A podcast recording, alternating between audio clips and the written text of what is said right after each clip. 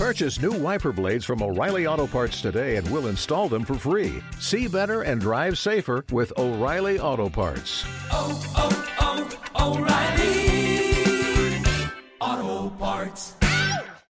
Y en las últimas noticias, el ejército ha quemado la última librería de la ciudad. La lista de música prohibida ha crecido de manera considerable el último año.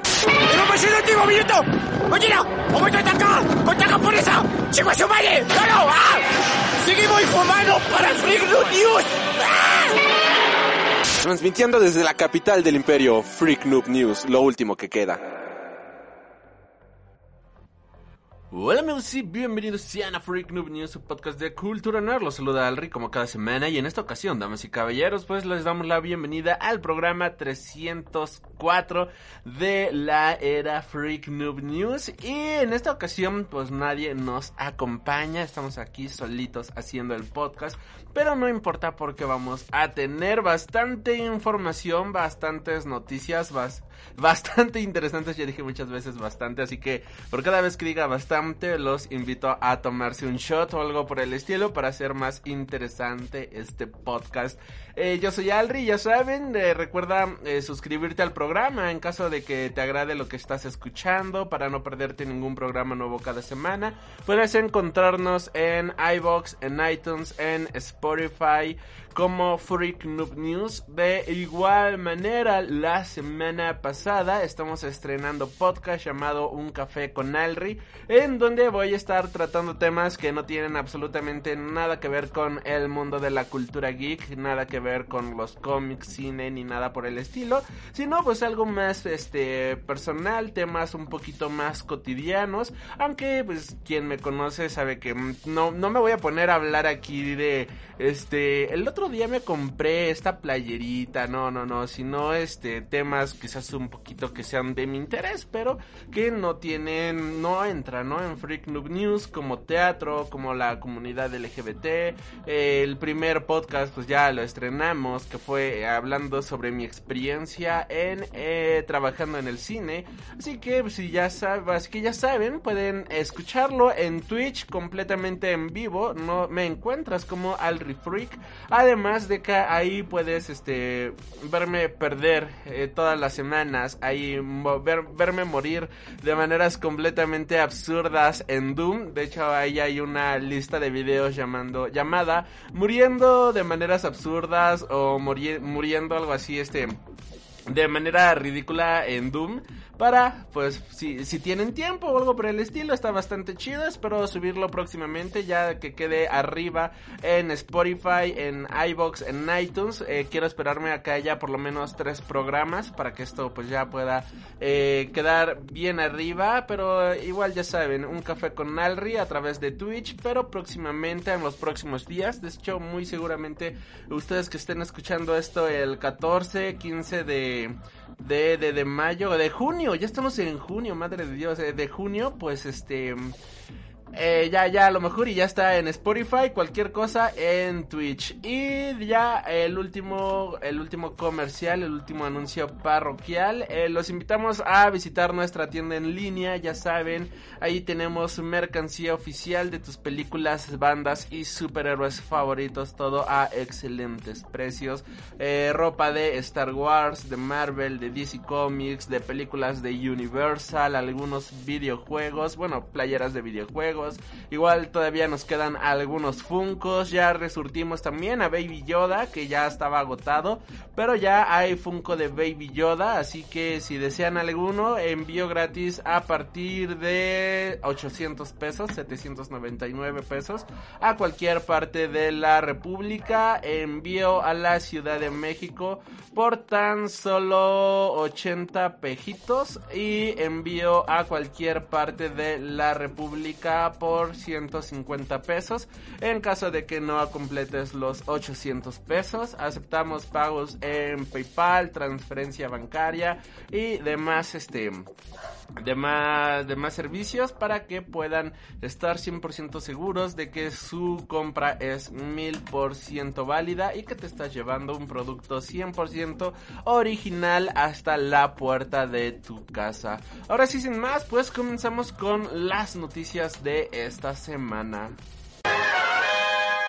Y comenzamos esta semana con la nota triste y es que el icónico y legendario escritor de cómics y editor de cómics Denny O'Neill se ha convertido en fuerza cósmica el pasado 11 de junio de este año. La noticia fue confirmada por su familia y han declarado que el escritor falleció por causas naturales la madrugada la noche del 11 de junio. Denny O'Neill era conocido por su trabajo en Batman al ser uno de la, al ser uno de los escritores que revitalizó por completo el concepto de este personaje, haciéndolo más moderno, más oscuro a lo que tenemos actualmente. Eh, mucho se le atribuido, por ejemplo, a Frank Miller el hecho de que este eh, de que él fue el que volvió maduro, ¿no? Al género de los superhéroes, pero esto no pudo haber sucedido jamás en la historia sin la influencia de Denny O'Neill. Entre algunas de las historias que más se le recuerdan, que por las que más se le reconoce, está su eh, arco en The Question. De igual manera, él fue el escritor de Las cinco bromas de El Joker, el cual es un cómic en donde convierte al Joker en un personaje más oscuro y más sádico a lo que teníamos acostumbrados al mundo de los cómics. Este Joker pues viene a cambiar por completo también el mundo en el cual pues se transcurría Ciudad Gótica y demás, ya que desde los 60 se tenía en cuenta al Joker como un bufón, como un personaje completamente cómico que hacía payasadas más que nada, y esto debido a la influencia del show de Batman de los 60 y Denny O'Neill dijo, ¿sabes qué? Vamos a terminar con esto y nos puso a un Joker completamente oscuro, un Joker pues más malvado, más maníaco y esto fue lo que inició esta etapa de Batman, la cual pues ya para los años 80 pues vendría a ser una etapa que marcaría por completo al Caballero de la Noche. Y es imposible imaginarnos actualmente a Batman usando quizás trajes eh, felices o vaya, Batman es un personaje súper interesante pero ya no lo vamos a ver ocupando ahí un spray antitiburón, eso es a lo que me refiero, lo vamos a ver resolviendo acertijos, lo vamos a ver enfrentándose a situaciones cada vez más oscuras, más serias, en sagas bastante imprescindibles para este personaje.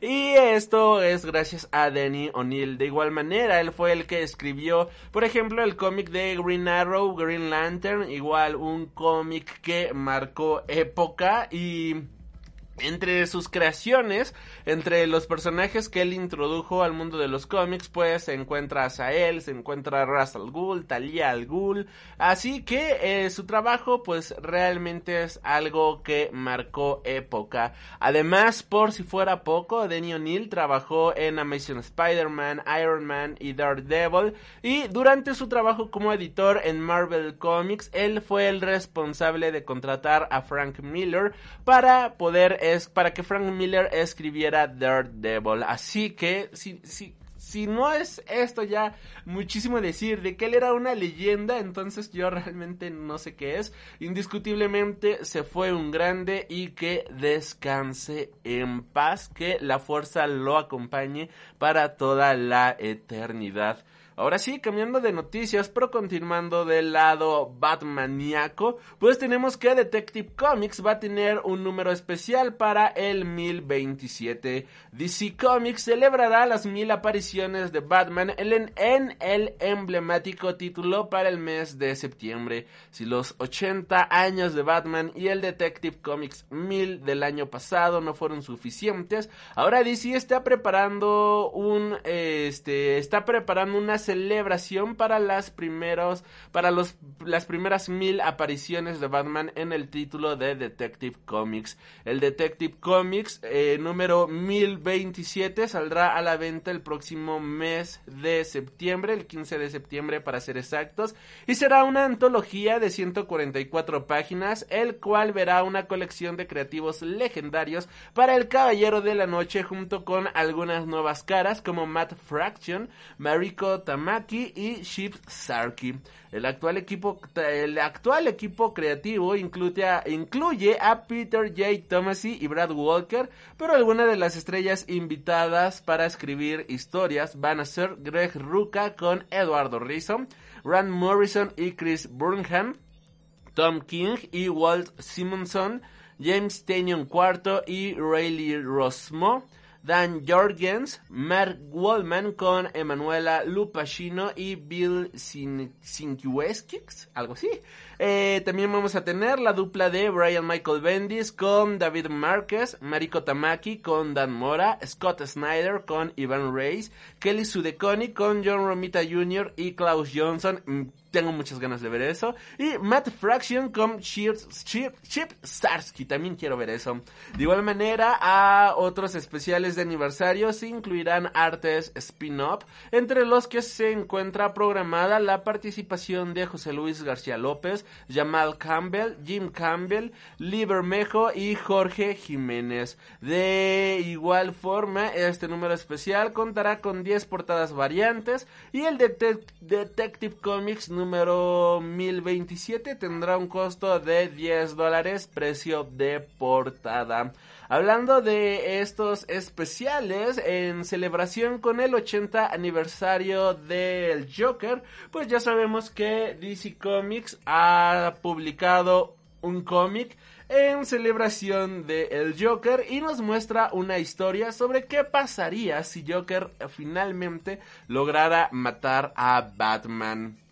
Esto puede eh, considerarse un pequeño spoiler, así que si no lo has leído, si no lo has visto, pues eh, te invito a adelantarle unos 5 minutitos en caso de que no quieras enterarte de esto. Ahora sí, avisados de esto, bueno, pues en la historia titulada Kill the Batman, arranca sus páginas consiguiendo matar finalmente al Caballero Oscuro, aunque no llega a revelar de qué manera acaba con él. Pocos días después de este suceso, Alfred le revela a Lois Lane la verdadera identidad de Batman para que lo publique en el Daily Planet y la gente pueda rendirle homenaje. En Gotham se celebró un gran funeral que albergó a muchísima gente que fue a presentar sus respetos a Bruce Wayne, entre ellos James Gordon, Superman, entre varios más.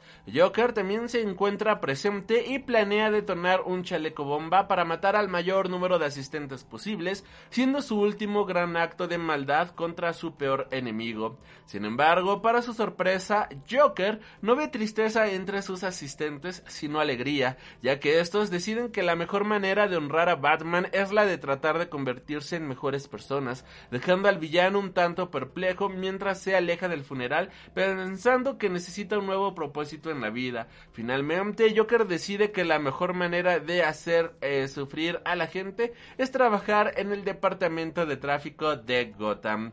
Así que vemos al final del día al Joker ya reformado con su playerita Godín trabajando en un departamento gubernamental. Esta es una historia bastante interesante sobre la manera en la cual Batman, aún muerto, sigue inspirando a la gente. Continuando con cosas inspiradoras, obviamente hablando ahora de Superman, pues Brian Michael Bendis concluirá su trabajo en esta serie. Luego de más de dos años, el escritor adelantó su salida del título en una reciente entrevista, en donde para el, eh, para el podcast of Panel ha declarado, estoy entrando en la recta final de mi trabajo en Superman, así que he sido más reflexivo, reflexivo reflexivo, ¿qué me pasa el día de hoy? Sobre esto. El escritor no especificó cuándo será el final de su trabajo o si hay alguna línea de historia asociada con esto, ni indicó también si concluirá su trabajo en Action Comics, pero por lo menos pues ya confirmó que su etapa en Superman, en el cómic de Superman, estará terminando. Y con esto nos vamos a las noticias marvelitas de la fuerza.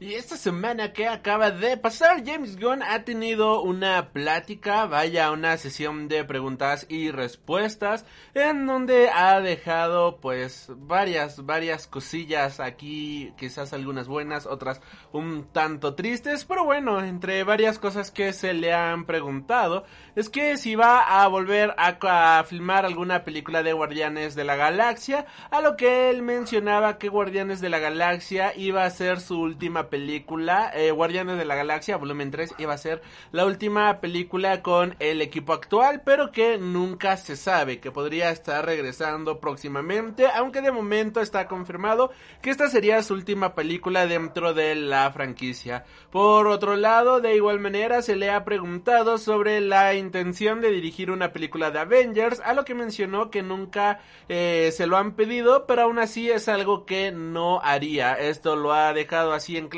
sin dar mayores explicaciones. Por otro lado, también eh, se ha mencionado que Guardianes de la Galaxia 4, en, caso de llegar a existir, sería con un nuevo equipo de héroes, ya que después de esta película, pues eh, varios héroes quizás se jubilen y otros se mantengan en el equipo para ayudar a nuevos personajes que llegaran a entrar en el equipo. Con esto de que se jubilen, pues no sé si está hablando de que va a haber algunas muertes o qué está pasando aquí. Pero pues es eh, está ya casi es un hecho de que vamos a sufrir mucho en Guardianes de la Galaxia volumen 3. Esto pues es algo de lo más importante que ha mencionado en esta entrevista.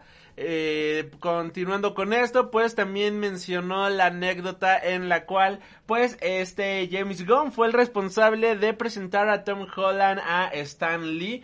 Y pues eh, mencionaba de que este director pues fue el encargado, como bien mencionamos, de, presentarle a Stan Lee, el actor que va a inter y que iba a interpretar al nuevo Spider-Man, a lo que menciona que está, bueno, menciona, yo fui quien presentó a Stan a Tom Holland.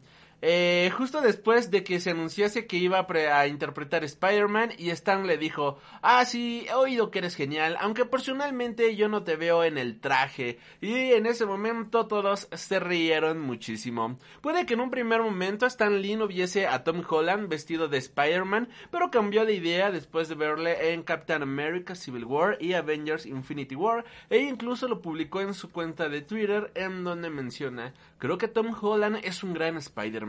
Tiene exactamente la misma altura y la misma edad que yo me imaginé cuando creé a Spider-Man. No se suponía que Spidey fuera un chico alto. ¿Qué tal estás, mi amigo Tom? Así que, pues, en algún inicio, no todo era flor de miel, flor de mape o algo así sabor miel. No, no me acuerdo bien cómo se dice esta frase. Tiene tanto que no hablo con una persona que no recuerdo hablar. Y, y bueno, así, así las cosas. Y viendo esto, realmente y bueno, hasta aquí las noticias de Marvel. La verdad es que esta semana estuvo súper floja. Pero bueno, ahora nos vamos con eh, Star Wars. Y es que eh, uno de los guionistas ha revelado cuál iba a ser el verdadero final de Star Wars Clone Wars. Que estuvo sobre la mesa y que finalmente pues este final fue descartado. En una entrevista para Nerdits, el guionista Dave Filoni ha contado cómo era en un primer momento la última charla entre Anakin Skywalker y su aprendiz Ahsoka Tano en el episodio Los viejos amigos no se olvidan. En lo que menciona lo había escrito de otra manera. Lo último que ella le dice, ella siempre le decía que no cambiase. Sentí que eso era como casi una orden. No sentía que fuese del todo realista porque implicaba el hecho de que ella sabía que Anakin podía cambiar, lo que para mí no era de lo que trataba esta conversación. Entonces lo cambié por otra conversación en la que él dice con un poco de suerte todo esto terminará muy pronto. Y entonces ella le contesta, como una aprendiz y conociendo sus muchos altibajos, sí, aunque Obi-Wan siempre dice que la suerte no existe. Así que, como son los dos, hacen que el otro pase un mal rato, pero también se animan entre ellos. A Anakin le gusta, pero por el otro lado también piensa, es bueno que haya conseguido enseñarte algo. Creo que en su relación ella es siempre la que da un poco más de espacio, espacio y él el que se comporta como un hermano mayor arrogante. pero cuando ella vuelve, de verdad que él intenta ser más flexible porque está feliz de verla. Es obvio que ella le demuestra que es más adulta ahora, por eso le di por eso le dice lo de la suerte, porque quiere dejar claro su punto de vista. Le está diciendo, "Yo también te he escuchado, pero te digo de una forma más sutil." Analiza Filoni. Y a ustedes, damas y caballeros, ¿cómo les pareció el final de Clone Wars? La verdad es que a mí me gustó bastante la escena de las cabecitas de los clones, de más, no, no, no, fue brutal, me encantó por completo. Igual estaría bueno hacer un análisis de la temporada, no sé si para YouTube o para podcast, porque es algo que vale muchísimo la pena. Dejando a Star Wars de lado, tenemos que hay nuevo retraso en películas para sorpresa de nadie. Eh, iniciamos con Tenet de Christopher Nolan, la cual estaba programada para estrenarse el 17 de julio y retrasa su estreno dos semanas, ahora para el 31 de julio. Por otra parte, Wonder Woman pasa de ahora del 4 de agosto al 2 de octubre, mientras que Matrix 4, la cual estaba este eh, allá a punto de iniciar su producción justo cuando el la pandemia inició, pues retrasa su estreno de manera oficial para el primero de abril del 2022, mientras que la película de Godzilla vs. Kong, pues tristemente vuelve a retrasarse por tercera ocasión, ahora pasando del 20 de noviembre al 21 de mayo del 2021, fecha que sería la cual utilizaría Matrix en un inicio. Con esto habrá que ver si la película de Dune, pues sí va a llegar este año o también sería retrasada. Dejen sus comentarios sobre si consideran estos retrasos, pues eh, oportunos ahora que de cierta manera ya en varias partes del mundo se está llegando a la nueva normalidad. Hablando de esto, en Twitter hicimos una encuesta en donde preguntábamos que si ustedes volverían a la normalidad, ah, bueno, obviamente vamos a volver a la normalidad en 1, 2, 3, 4, 5 años, ¿no? Pero a lo que voy es que si ustedes regresarían a los cines, eso es, y con un 100% de respuestas, todo el mundo dijo que no. Eh, la pregunta como tal fue, ahora con la nueva normalidad y las nuevas normas impuestas por los cines, ¿ustedes se animarían a regresar a los cines? Respuesta sí, respuesta no y el 100% dijo que no y alguien nos comentó que hay ¿dónde está su comentario? Aquí comentario. Ah, muéstrate comentario. Aquí está. Sergio D menciona no por dos razones. Uno, no sería una buena experiencia ir al cine cuidándote de que nadie te roce, entrando a la sala de uno en uno y con miedo a comer palomitas por si alguien cerca te estornuda. Y dos, los estrenos están parados, lo que hasta que no reabran cines en todo el mundo. Y esto tiene completa razón. De hecho, en México pues ya abrieron algunos cines en estados como Morelia, en estados como Oaxaca, tengo entendido, en donde el contagio de cierta manera pues no está tan cabrón. Y la gente no fue al cine, o sea, los cines están completamente vacíos. Y esto se debe a varias razones entre las cuales podemos atribuir el hecho de que actualmente varias de las películas que se están exhibiendo en cartelera ya las podemos encontrar en formato de streaming. Por ejemplo, estábamos viendo una cartelera en donde tienen al hombre invisible, tienen a Birds of Prey, tienen de igual manera la película de Sonic, tienen la película, eh, ahí está todavía que reseñamos en marzo, la de Bloodshot, tienen eh, la película de este Unidos y de todas estas, quizás la única que todavía no puedas encontrar en formato digital es la del hombre invisible, pero de ahí en fuera ya todas las demás películas ya se encuentran disponibles en diferentes formatos digitales e incluso en diferentes plataformas de streaming, por lo cual pues ya puedes verlas desde la seguridad de tu casa. Ahora es interesante porque uno imaginaría eh, quizás que todo el mundo iba a ir ahí a los cines y demás a tiborrarse de cosas y aunque han hecho cambios bastante interesantes en las medidas de prevención, igual una disculpa, ya saben que no es podcast mexicano si no se escucha un perro de fondo,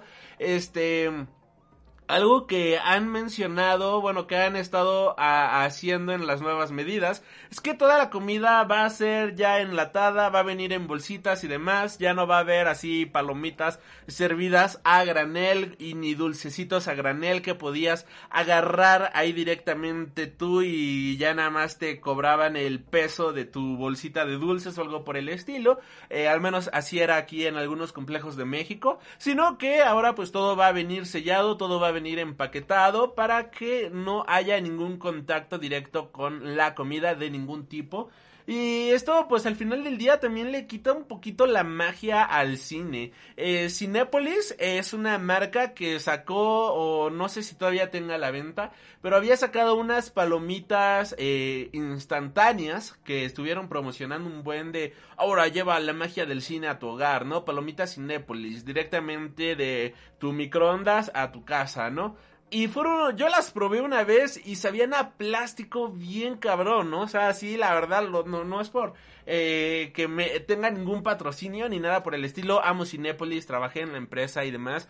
Pero las palomitas sabían fatal, o sea, de verdad eran muy malas y no sabían igual obviamente a probar las palomitas del cine recién explotadas, recién hechecitas, eh, calientitas, vaya, eh, y, y de grano, ¿no?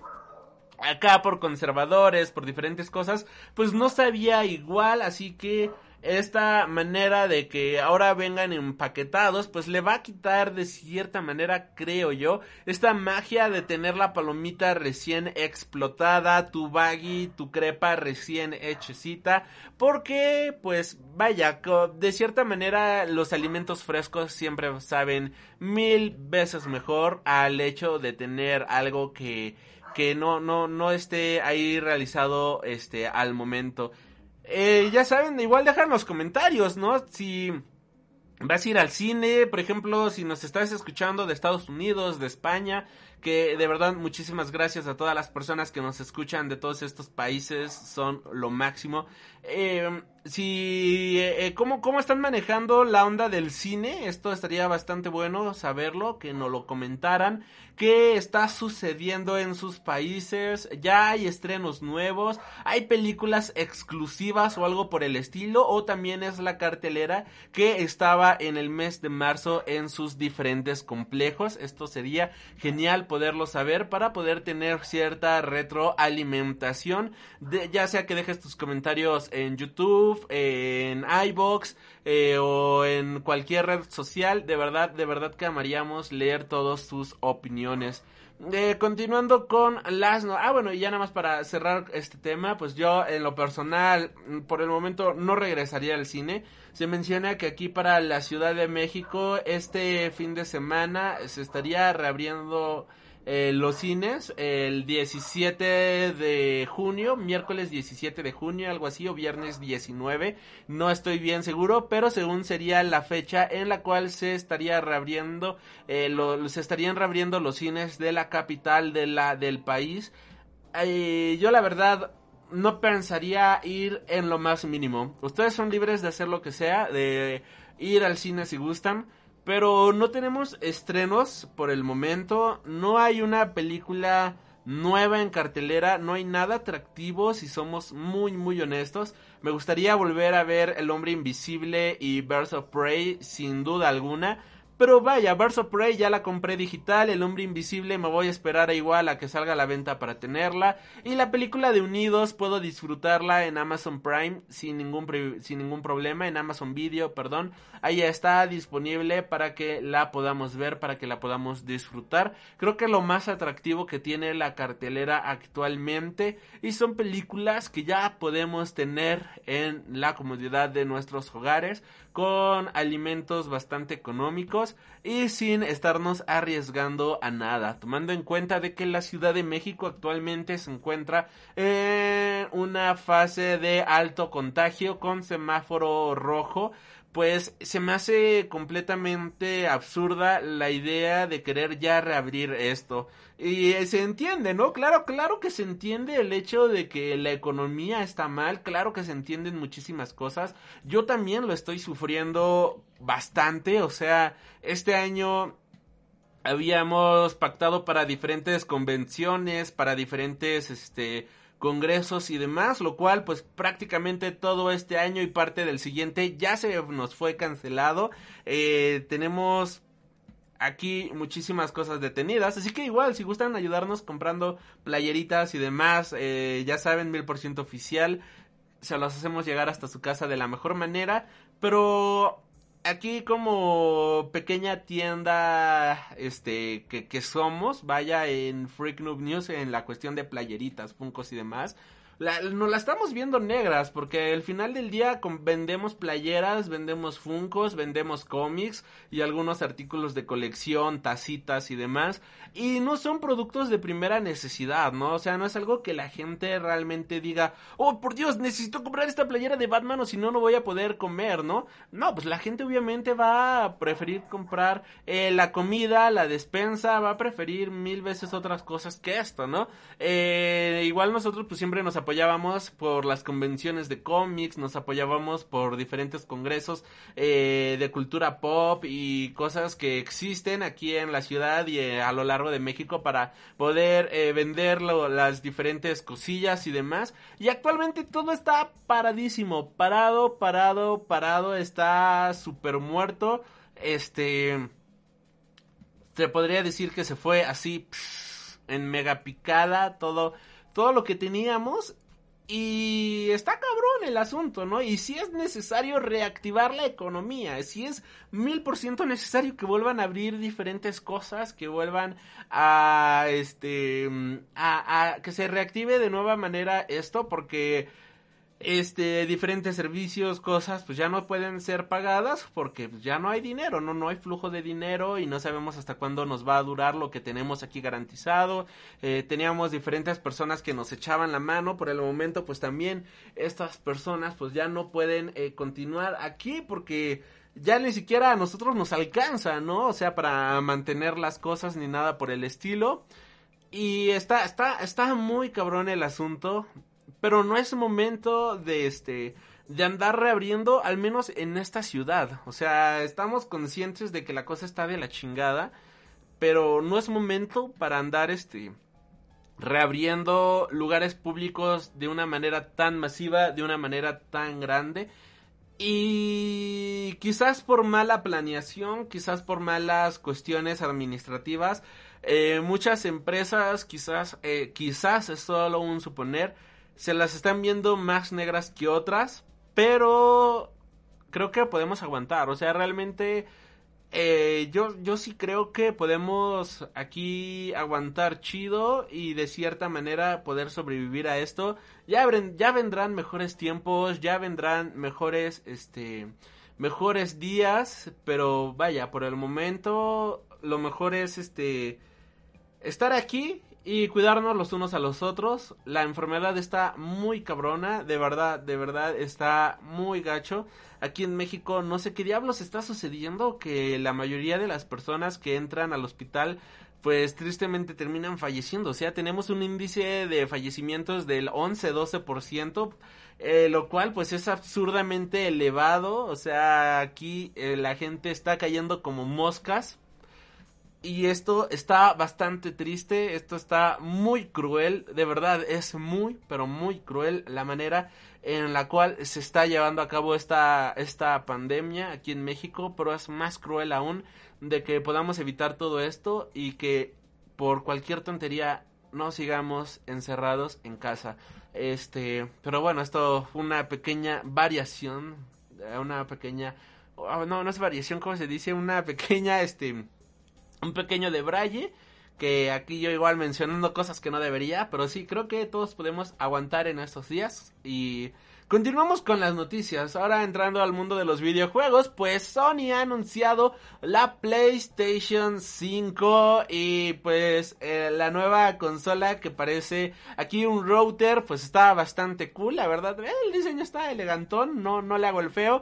En lo personal, ya saben, yo siempre me quedo con la PC gamer, o sea, nada le gana a la poderosa PC. Deja aquí en la en los comentarios si tú tienes Xbox, PC o PlayStation o Nintendo. Eh, pero vaya, la nueva PlayStation 5 se presenta eh, para la nueva generación de consolas y de igual manera fueron presentados varios juegos los cuales van a con la cual va a ser lanzada. Y entre los que más llaman la atención, de los que más nos interesan, obviamente a nosotros, pues viene siendo que va a haber un Spider-Man Miles Morales. Eh, los gráficos se ven brutales, realmente se ven increíbles. Junto con esto, pues también en subastas los precios de la primera aparición de Miles Morales se fueron al cielo. Eh, mucha gente está queriendo conseguir la el nuevo, el cómic de la primera aparición de Miles Morales.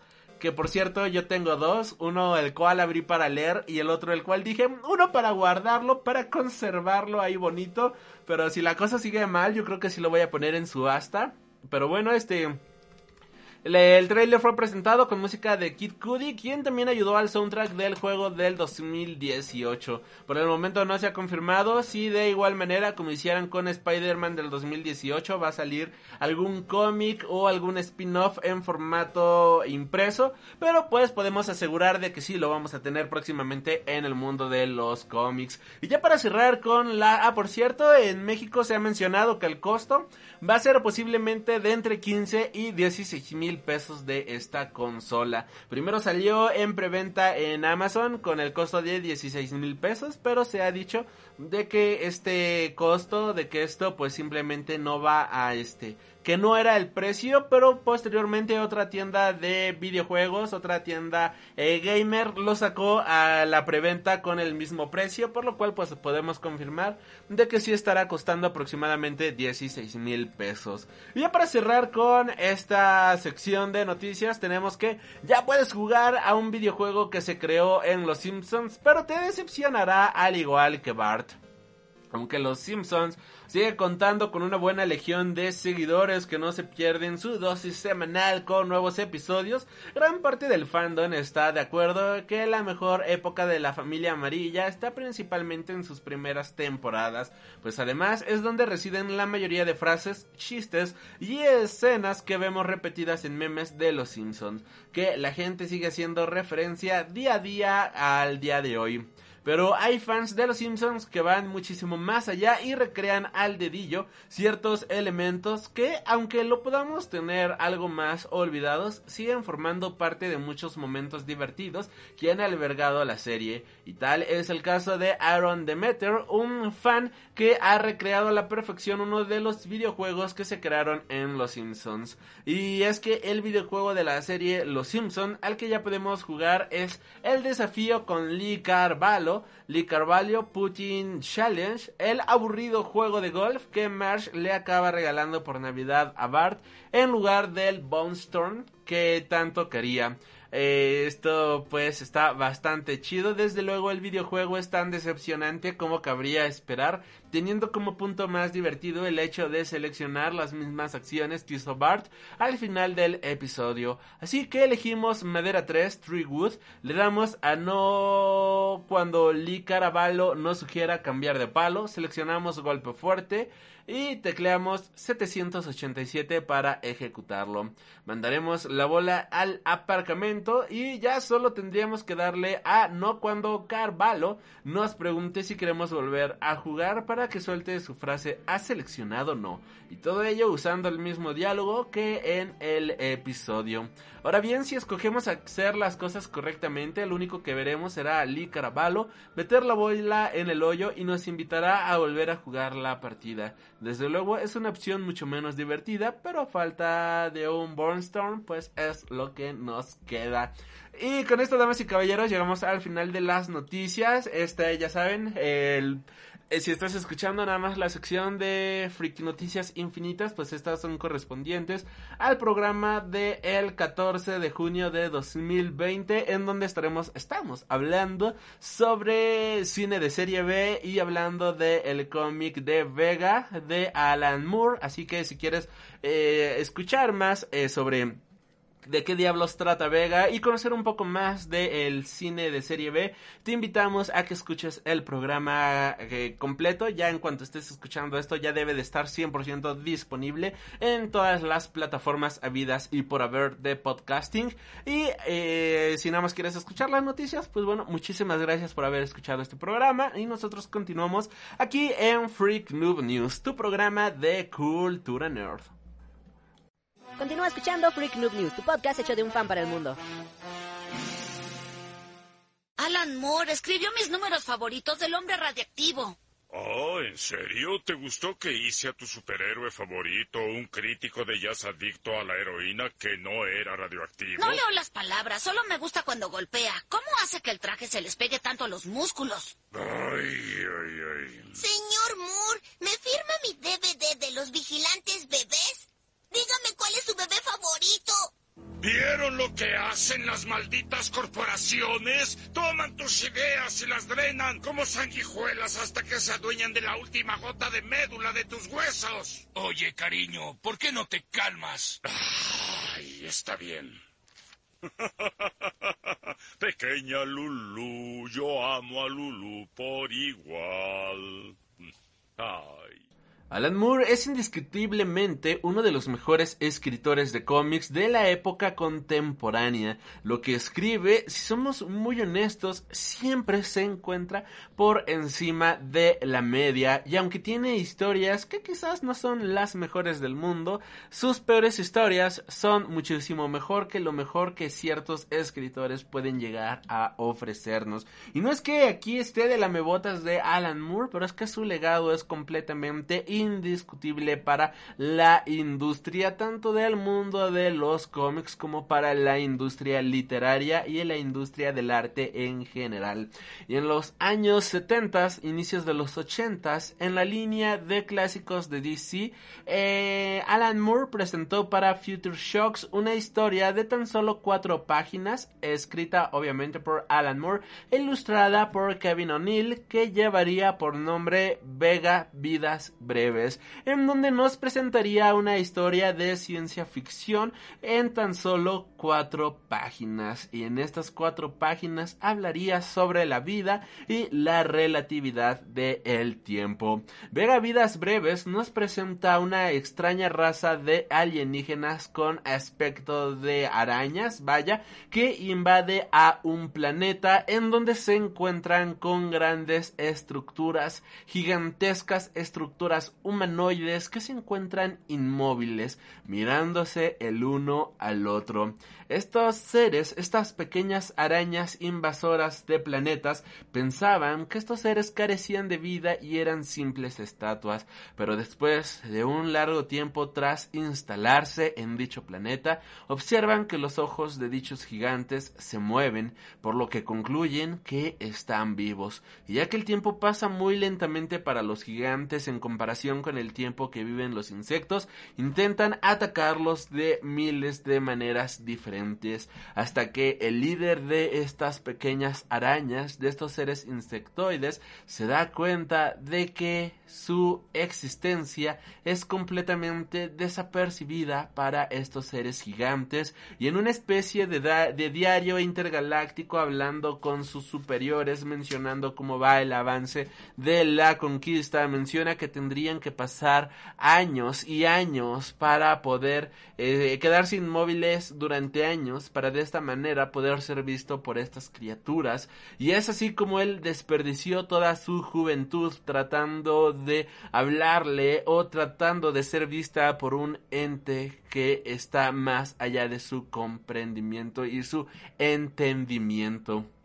Vemos que los siglos pasan e incluso pues esta pequeña arañita fallece, muere y nos mencionan que el cuerpo de tanto tiempo que ha pasado se convierte en polvo y la vida continúa, los demás insectoides continúan con su vida en este planeta, quizás ya olvidándose de que hace siglos habían llegado a este planeta para conquistarlo y la evolución continúa y empiezan a generar guerras, guerras que terminan con una gran explosión nuclear, la cual pues llama la atención ya que se ve una pequeña pum columnita de humo, un pequeño hongo nuclear explotando al lado de los este de estos seres gigantísimos, lo cual pues nos da a entender que quizás estas criaturas llegaron al punto clímax de su civilización y de esta manera llegaron a su extinción al lado de estas criaturas que jamás se movieron, estas criaturas que permanecían sentadas en el eh, eh, como estatuas gigantes y de repente vemos en la siguiente página como uno de estos gigantes se mueve y le dice, oye, acabas de ver eso, acaba de haber una, una, este, una nube de polvo y creo que adentro de esta nube de polvo habría, había miles de criaturas chiquititas. Y el otro ser le dice, deja de preocuparte por cosas tan pequeñas, la vida es bastante corta como para podernos a ponernos a perder el tiempo en insignificancias. Y el cómic acaba con la frase, y sentados ponderan la sensatez de esta afirmación, mientras Vega en el cielo sale y se pone mil veces por segundo. Ay, bueno, puede ser esta historia. Eh, en tan solo cuatro páginas, Alan Moore nos presenta una historia de ciencia ficción bastante increíble, con una temática brutal y un planteamiento realmente único. En esta extraña historia, pues nos puede hablar incluso sobre nuestra imposibilidad eh, con otras criaturas, con otros seres. Incluso aquí se puede considerar la parábola sobre la incomunicación con Dios, metáforas sobre la indiferencia de los dioses sobre los asuntos humanos. No es casualidad, vaya, damas y caballeros, de que quizás para las hormigas nosotros seamos vistos como dioses.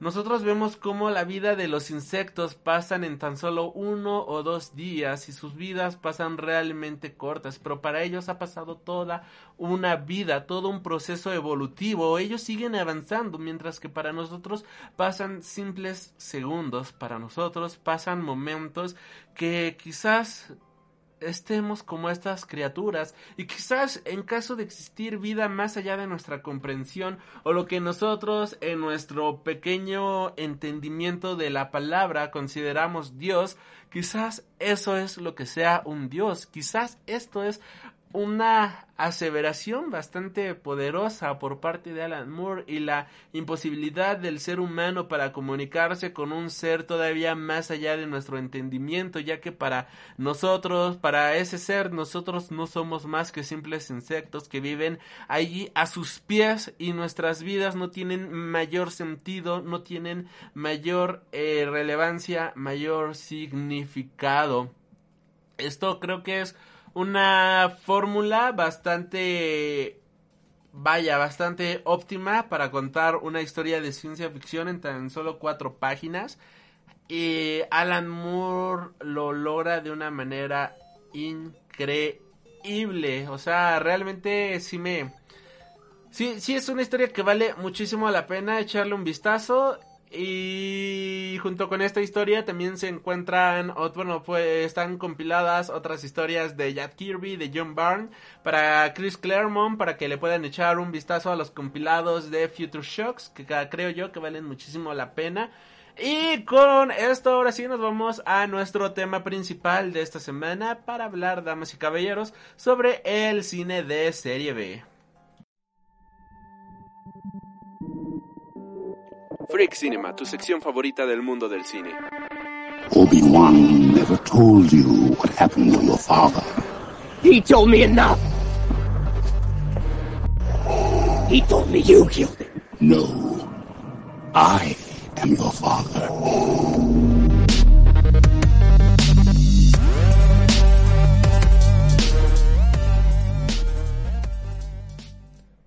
El cine de serie B o cine B es un tipo de cine comercial de bajo presupuesto. En su uso original durante la edad de oro de Hollywood, el término identificaba con mayor precisión una película destinada a ser distribuida sin publicidad como parte de una doble función El término connota la percepción negativa que el público general tenía hasta este tipo de cine, el cual se, consideraba inferior al punto de ser ignorado por los críticos.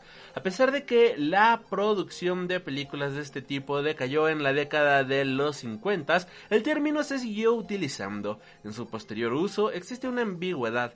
Por un lado pueden ser cintas de un alto grado de artesanía e ingenio estético y por el otro pueden ser películas cuyo interés principal es la explotación lasciva a un bajo presupuesto o en su defecto las dos. Actualmente el uso de este término tiene connotaciones contradictorias. Por un lado se las califica como películas de género con mínimas ambiciones artísticas o películas energéticas desinhibidas de las restricciones impuestas a las producciones de mayor presupuesto y sin la carga de los convencionalismos del cine independiente en cualquier caso, la mayoría de las películas de cine B representan un género particular. Las cintas de vaqueros eran la primera elección en la edad dorada del cine B, mientras que la ciencia ficción y el terror se popularizaron hasta la década de los 50. Las primeras películas de cine B a menudo usaban el mismo personaje en varias cintas.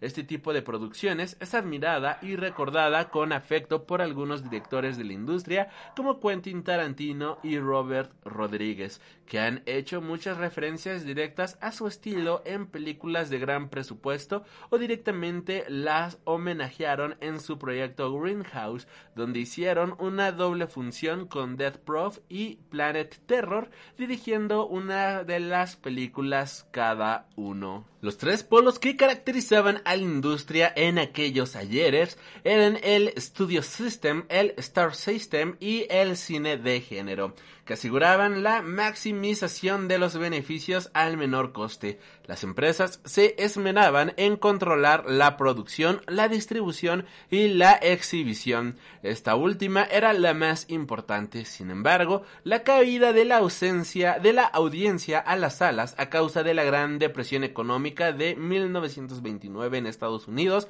obligó a las majors a reformular su sistema, algo que estamos viviendo de hecho actualmente. Entonces comenzaron a presentar funciones dobles además de los estrenos. En la primera gira, una película era exhibida en teatros especiales de estreno. La entrada, la entrada costaba más cara que en cualquier otro cine, entre un dólar y 1.25. En las giras siguientes, el precio de entrada iba disminuyendo entre 40 y 75 centavos, a fin de captar al público que no podía asistir al estreno.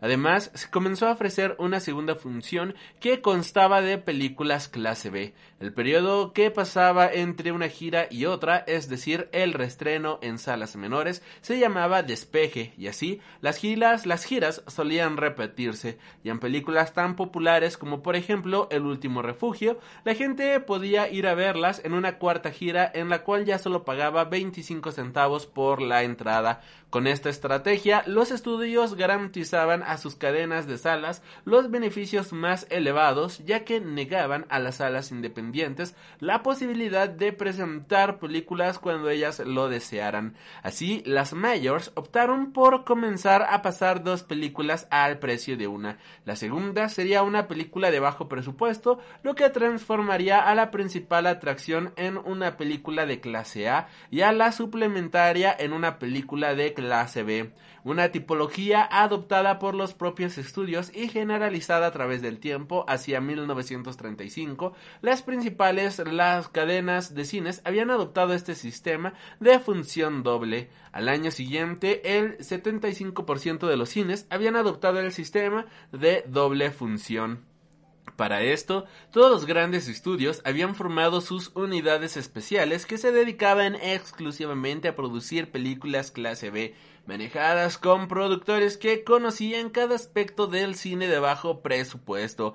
Como ejemplo, cabe citar la creación del Departamento de Cine Clase B de la RKO, que a comienzos de la década de los 40 puso a cargo este departamento a Val Lewton. La primera película en salir fue La Mujer Pantera de 1942 y su inversión fue de apenas 130 mil dólares y alcanzó a recaudar 3 millones Lewton había convocado para esta película al director Jake Tourneur, con el que hizo tres películas más con el mismo modelo y con las que recaudó sumas similares. Luego siguió realizando películas ya con otros directores, pero todas ellas con similar éxito. Así lo hicieron los demás estudios. Cada uno tenía su plantel de actores, directores, guionistas y técnicos especialmente dedicados a producir películas clase B. Los estudios no solo producían estas películas de segunda función, sino que crearon los seriales, que también eran regidos por el sistema de clase B. Estos aparecieron a comienzos de los años 40 en algunos estudios como Universal, que ya los emitía desde los años 30 e y algunos incluso desde antes.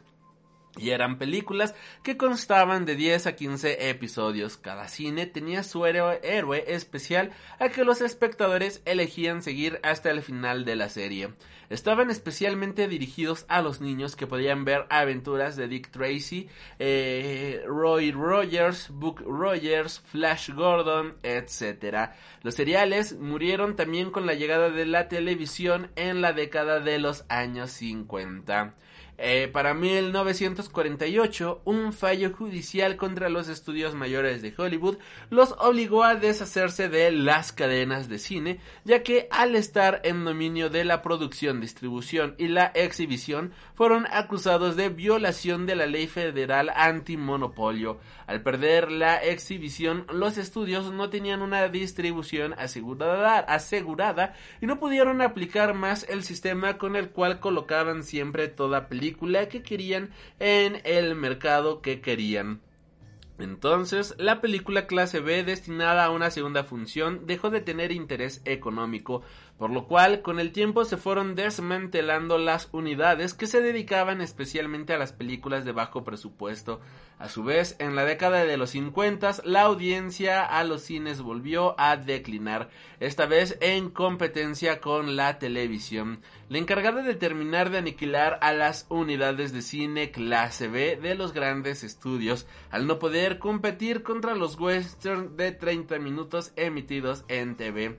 Se eliminó así totalmente el interés por la segunda función, igual siguieron produciéndose películas de bajo presupuesto en los estudios e incluso se crearon estudios especializados de películas de clase B como American International Pictures que se fundó en el 54 y sacaba muchas películas por año y al mismo tiempo florecieron las pequeñas productoras independientes muchas de las cuales se dedicaron al cine del bajo presupuesto. A pesar de la denominación clase B, Muchas de las películas que aparecieron por esos tiempos se convirtieron en clásicos del cine y lanzaron a directores y actores a la fama y al éxito. Por ejemplo, películas como El último refugio de 1940 que catapultó a Humphrey Bogart a la fama o La mujer pantera del 41 que le dio la entrada a Jack Tourneur para hacer grandes películas clase A. John Wayne también comenzó haciendo películas B. El cine clase B, B fue también el campo de prueba de muchos directores. El cine de serie B proporcionó las condiciones para que los cineastas experimentaran y crearan nuevos lenguajes que abordarían temáticas menos comunes.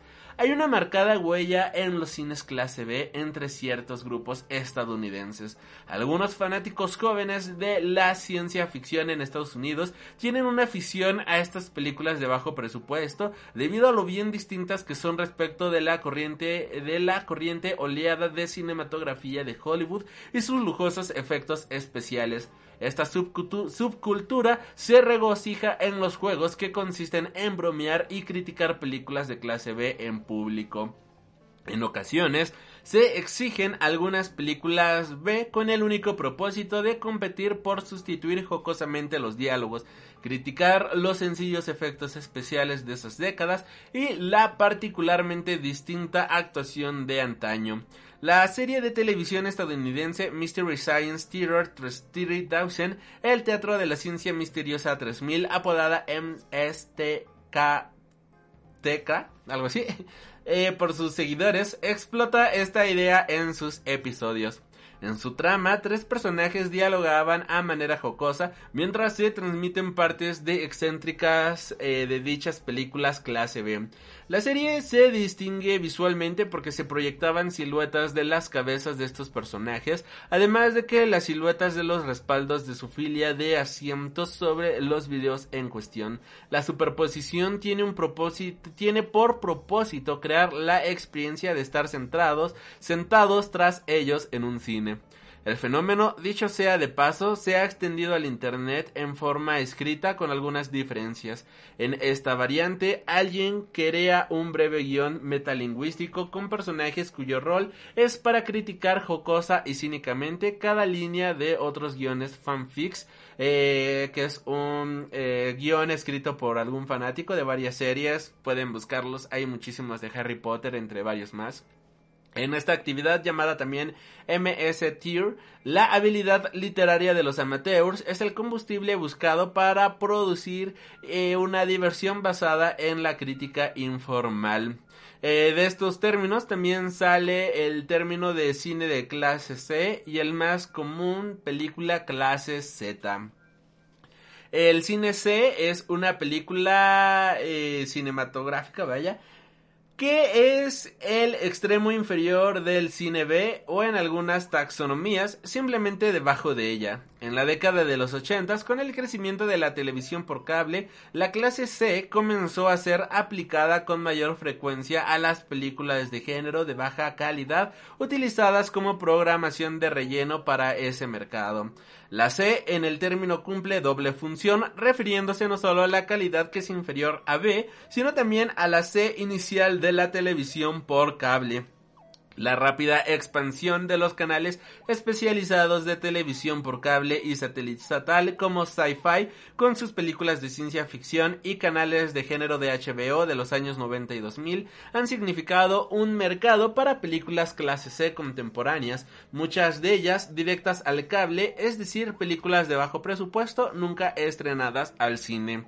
Y por último tenemos el cine Z. A finales de la década de los 50 dio inicio el subgénero del cine B, eh, el cine clasificación Z, que tenía un presupuesto aún más miserable y una edición peor que su antecesor. Plan Night from From Outer Space de Ed Wood fue reconocida como la primera película de la serie Z que se hizo en la historia. Este film pretendía ser protagonizado por Bela Lugosi, pero al fallecer fue reemplazado por nada más y nada menos que el quiropráctico de la esposa de Wood, que permaneció durante toda la película con un velo sobre su cara. A las naves espaciales se les podía ver claramente los hilos que las sujetaban y la trama puede llegar a ser la peor que se ha hecho en años. También hubo películas de ninja en la década de los 80. Otro buen ejemplo de esto absolutamente es que no tiene ningún tipo de efecto especial aparte del humo. En la película venían dos historias totalmente distintas, forzadas a relacionarse entre sí, ya que se tomaba una película previamente distribuida únicamente posiblemente en Asia y se mezclaba con nuevas escenas de acción rodada con actores caucásicos, habitualmente no profesionales, en ridículos trajes ninjas. El único rol que cumplían estos ninjas consistía en que eran insertados entre escenas luchando y dialogando infantilmente, confundiendo la trama original de la película, algo que se hace en series como Power Rangers, donde tenemos la acción de este grabada en Asia y nada más agregan en algunas escenas actores este actores americanos, lo cual pues también cuando ya lo te pones a dar cuenta de lo que está pasando, te das cuenta que los cuerpos pues no coinciden en algunas ocasiones. Se considera a los siguientes grandes personajes del cine Z como a Geoffrey Lay, Bruce Baron, Stuart Smith, Geoffrey Howe y el supuesto campeón de los ninjas Richard Harrison, actor estadounidense con amplia experiencia en el cine europeo en la década de los 60s y 70s que protagonizó alrededor de 20 películas extravagantes de ninja en la década de los 80s que terminaron por arruinar su carrera. El propio Harrison afirmó que su mayor contribución al cine fue rechazar el papel protagónico en el western por un puñado de dólares y haber recomendado a Clint Eastwood en su lugar. Y ya por último, tenemos el cine psicotrónico. Una película psicotrónica es un término acuñado por el crítico cinematográfico Michael G. Wildon para denotar el tipo de películas de bajo presupuesto que son generalmente despreciadas o ignoradas por completo por el establecimiento crítico. La fuente principal del término fue la película del culto de la película de culto de Chicago The Psychotronic Man de 1980, cuyo personaje principal es un barbero que desarrolla la habilidad de matar usando energía psíquica. Así que esto es el cine de bajo presupuesto. Ahora, si deseas acercarte a este cine, pues primero que nada debemos entender algunos puntos bastante básicos que han sido mencionados aquí, pero nada más para resaltar. En primer lugar, el cine de serie B es un cine que comenzó en los años 30 para combatir la disminución del público eh, ocasionada por la Gran Depresión, por lo cual no vas a encontrar películas Avengers, no vas a encontrar un John Wick, no vas a encontrar nada por el estilo, sino algo muchísimo, muchísimo menor, pero al mismo tiempo igual de divertido en muchas ocasiones. En segundo lugar, al tratarse de producciones secundarias, las películas pues tenían ciertas limitaciones y todo se enfocaba más que nada en efectos completamente prácticos, por lo cual podríamos decir que si te gusta estudiar efectos este visuales, efectos especiales, mejor dicho, y quieres hacerlo de una forma barata, puedes estudiar esto viendo películas de serie B. El tercer punto aquí a denotar es que no hay que confundir las películas de serie Z con las películas de serie B. En muchas ocasiones podemos encontrarnos con una película de este género Z, una película de serie Z pero muchas veces pues decimos ah, era una película de serie B por el bajo presupuesto que tenía cuando una película de serie Z literalmente no tiene ningún presupuesto habido ni por haber no tiene efectos especiales no tiene absolutamente nada. El cine de serie B sí los tiene sí mantiene y tiene cierta producción este que se que, que, que luce vaya. O sea te das cuenta que no es una producción amateur pero tampoco es una producción al estilo de un Wonder Woman. En cuarto lugar, pues el punto sería que es este el cine de serie B en su definición más estricta se refiere a que era la segunda película proyectada en los cines. Pero no por esto estamos hablando de una menor calidad. Podemos ver películas que tienen una calidad espectacular, pero que tiene el sello de serie B debido a su bajo presupuesto. Ahora sí, continuando con este tema, pues el cine de serie B no es un simple género, vaya, sino que es nada más una forma derivada en la cual existen diferentes subgéneros, en los cuales entran los western, los film noir, el terror y la ciencia ficción, que vaya, son en los géneros más populares.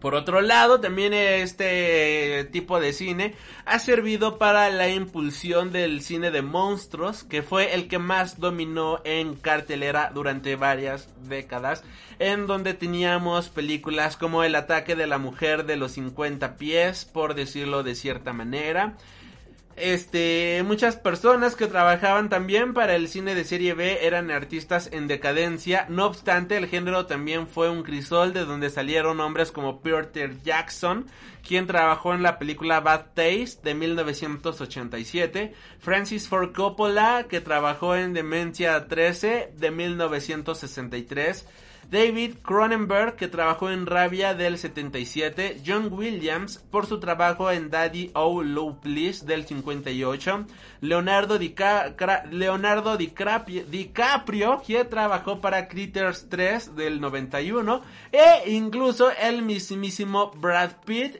con la película Cutting Class de el 89. Aunque se han desprendido totalmente de su contexto original, la influencia del cine de serie B ha alcanzado los grandes circuitos. Sus rasgos son identificables en realizadores como Quentin Tarantino, Robert Rodríguez, Tim Burton, Sion Sono, por mencionar algunos. Así que también el cine de serie B sirve para impulsar carreras de directores, de actores, de productores, vaya, que se encuentran en este lugar. Ahora, bueno, pues recomendaciones de películas de serie B que vale muchísimo la pena echarle un vistazo, pues nos encontramos con la película de 1963 llamada nada más y nada menos que Black Sabbath, título original I Trivolti de la Paura, que se traduce como Las tres caras de el miedo. Esta es una película italiana que cuenta tres historias de terror sobre mujeres amenazadas por misteriosas llamadas telefónicas, vampiros y peligrosas venganzas. Además tiene la participación especial del legendario actor británico Boris Clarford y sí cuenta con la leyenda que el título que se le dio en inglés sirvió de inspiración para que la banda Black Sabbath pues tomara este nombre. De hecho en una eh, leyenda urbana, en una entrevista se menciona que eh, eh, donde estaba un día estaba Black Sabbath ensayando felizmente y enfrente de ellos había un cine exhibiendo la película Black Sabbath. Entonces se les ocurrió la idea de si la gente paga por asustarse, por ver películas de terror, entonces a lo mejor y también pagan por música oscura, por música que les dé miedo, por música de terror, vaya. Y es así como nació el sonido, el sonido oscuro de Black Sabbath y el nombre de Black Sabbath. Eh, también eh, recomendamos Barbarella de el 68. Eh, Barbarella, no me acuerdo si la vi en Amazon o Netflix, pero está en una de esas. Y esta es una producción franco-italiana dirigida por Roger Bandim e interpretada por Jane Fonda en el papel principal. La película nos cuenta la historia de que en el año 4000 el presidente de la Tierra le encarga a, a Barbarella la búsqueda del doctor Duran Duran que habita en el planeta Lithium. Llega al lugar pero desafortunadamente su nave colisiona y es secuestrada para servir como objeto de placer. Su escapatoria de este terrible destino inicia una aventura intergaláctica llena de colores, sensualidad, amor y batallas especiales. También tenemos The Night of the Living Dead de 1968, eh, escrita y dirigida por el fallecido George A. Romero, que creo yo que, que ya no es necesario recomendar esta película porque esta es una verdadera joya de la cinematografía. Del 75 podemos recomendar el show de terror de Rocky que se basa en el musical del mismo nombre dirigido por Richard O'Brien que trata sobre una joven pareja de recién comprometidos que por una descompostura en su coche se ven obligados a pasar la noche en la aislada mansión del doctor Frank Ann Forter interpretado sobriamente por Tim Curry quien se encuentra en una reunión celebrando que por fin finalizó la creación de su propia criatura, Rocky Horror, un hombre perfecto cuya mitad de cerebro pertenece a un delincuente juvenil. Del 81 tenemos la película Evil Dead, escrita y dirigida por nada más y nada menos que por Sam Raimi, quien va a ser de hecho el próximo director de la película de Doctor Strange número 2. Eh, esta es una película de horror comedia que como casi todas las películas de culto no tuvo el éxito que le precedió a su lanzamiento al convertirse en el referente máximo de películas de serie B. De igual manera, podríamos tener The Beyond del 81, en donde Lucio Fulci entrega con esta cinta la segunda parte de la trilogía no oficial denominada Las Puertas del Infierno, cuya primera y tercera parte son City of the Living Dead del año 80 y The House of the Cemetery del 81. Esta tiene mayor relevancia que estas porque es aquí donde convergen todos los elementos de las historias, fantasmas, muertos vivientes y demonios en una trama que involucra a una heredera del hotel donde se concentra la importancia de la historia, un valeroso doctor, una misteriosa y perturbada ciega y el infortunio de una niña y sus padres cuyas vivencias están repletas de experiencias paranormales. Esta película es eh, tiene una banda sonora bastante buena que vale igual muchísimo la pena echarle un vistazo, la cual pueden encontrarla en, en el YouTube sin ningún problema. Y el clásico de clásicos, quizás la película que ha iniciado con todo esto. Estamos hablando obviamente de La Parada de los Monstruos o Freaks de 1923. Si queremos hablar de películas de serie B, tenemos que citar esta inapelable presencia convertida en cine de culto, que en su día enterró la carrera del director de terror de moda, Todd Browning, que venía de firmar la película Drácula. Y esta vez quería convertir sus recuerdos de infancia en una cinta donde desfilasen verdaderos monstruos de circo, de circo, perdón. Freaks es un poderoso alegato sobre lo raro que tardó en encontrar su lugar fuera de los programas dobles de madrugada, de madrugada. Hoy en día esta película es un icono de la cinematografía, es una película obligada si, si realmente quieres comprender el origen más primigenio de este género. Y películas actuales tenemos House y Planet Terror de 2007. Hablando de dobles funciones, parece mentira, pero ya ha pasado más de una década desde que Quentin Tarantino y Robert Rodríguez, amigos y compinches en esto del cine este de serie B, decidieron construir dos relatos con asesinos en serie, desmembramientos e infectados. Esta es un homenaje a toda la historia de el cine B. Y bueno, pues estas son algunas recomendaciones que podemos hacerles. Tenemos también la película francesa de El planeta salvaje de el 73. Tenemos Mal Gusto también del 87, que es una película que sí te provoca muchísimo mal rollo, en donde Peter Jackson entraba al negocio cinematográfico con la que hoy sigue siendo a todas luces una de las más grandes películas de serie B, en donde tenemos invasiones extraterrestres que quieren convertir a los humanos en hamburguesas, escabechina de sesos y litros de sangre y un pueblo donde suceden cosas sin sentidos. Y el cine de serie B está en muy buenas manos. Es un cine que vale muchísimo la pena echarle más de un vistazo. Y espero que les haya gustado el programa del día de hoy. Déjenme en la cajita de los comentarios cuál es tu película de cine B favorita. De igual manera, si te ha gustado lo que hemos hablado en este programa, te invito a suscribirte para no perderte ningún programa nuevo cada semana. Recuerda que puedes encontrarnos en Spotify, iTunes, iBox, Mixcloud, TuneIn Radio, este, Google Podcast y demás retransmisoras de radio. De igual manera, los invito a escuchar nuestro nuevo podcast de un, un café con Alri, en donde hablamos de diferentes cosillas de la vida cotidiana. Este que, que, que, que nos pasan, vaya, en la vida. Un, un pequeño podcast a, a, a, la cotidianidad. No me queda más que agradecerles por haber escuchado este programa y recuerda, ya sabes, ah, encuéntranos en YouTube también, YouTube, YouTube, se me olvidaba eso. Recuerda visitar nuestra tienda en Facebook y nos estaremos reencontrando. Hasta la próxima. Has tenido el honor de escuchar Freak Noob News, tu programa de cultura geek.